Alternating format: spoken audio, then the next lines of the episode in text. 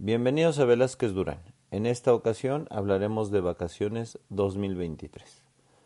Como todos sabemos, el pasado 27 de diciembre sufrieron reforma el artículo 76 y el artículo 78 de la Ley Federal del Trabajo.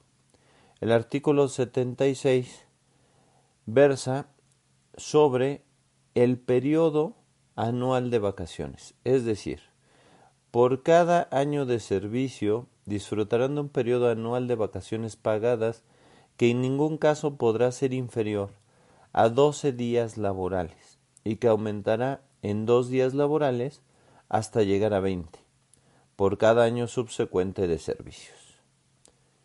A su vez, el artículo 78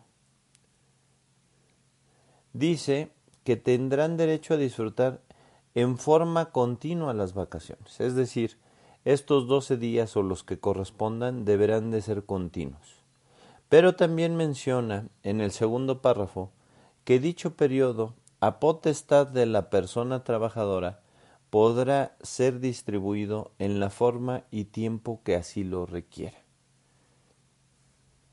También es importante, aunque no sufrió reforma, el artículo 81, que norma el plazo para gozar del periodo vacacional. Y dice que las vacaciones deberán concederse a los trabajadores dentro de los seis meses siguientes al cumplimiento del año del servicio.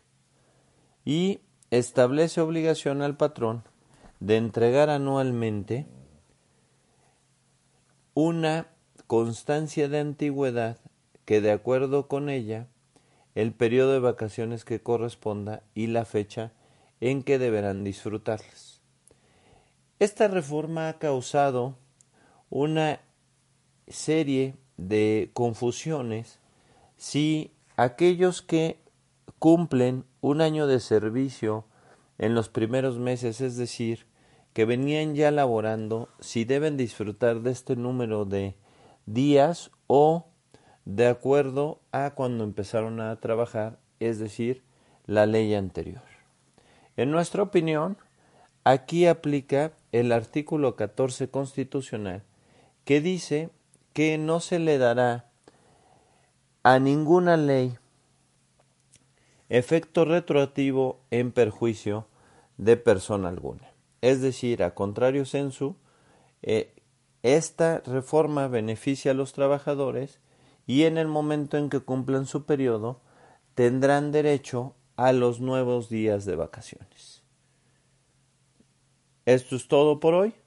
Síganos en la plataforma de streaming de su preferencia. Hasta la próxima.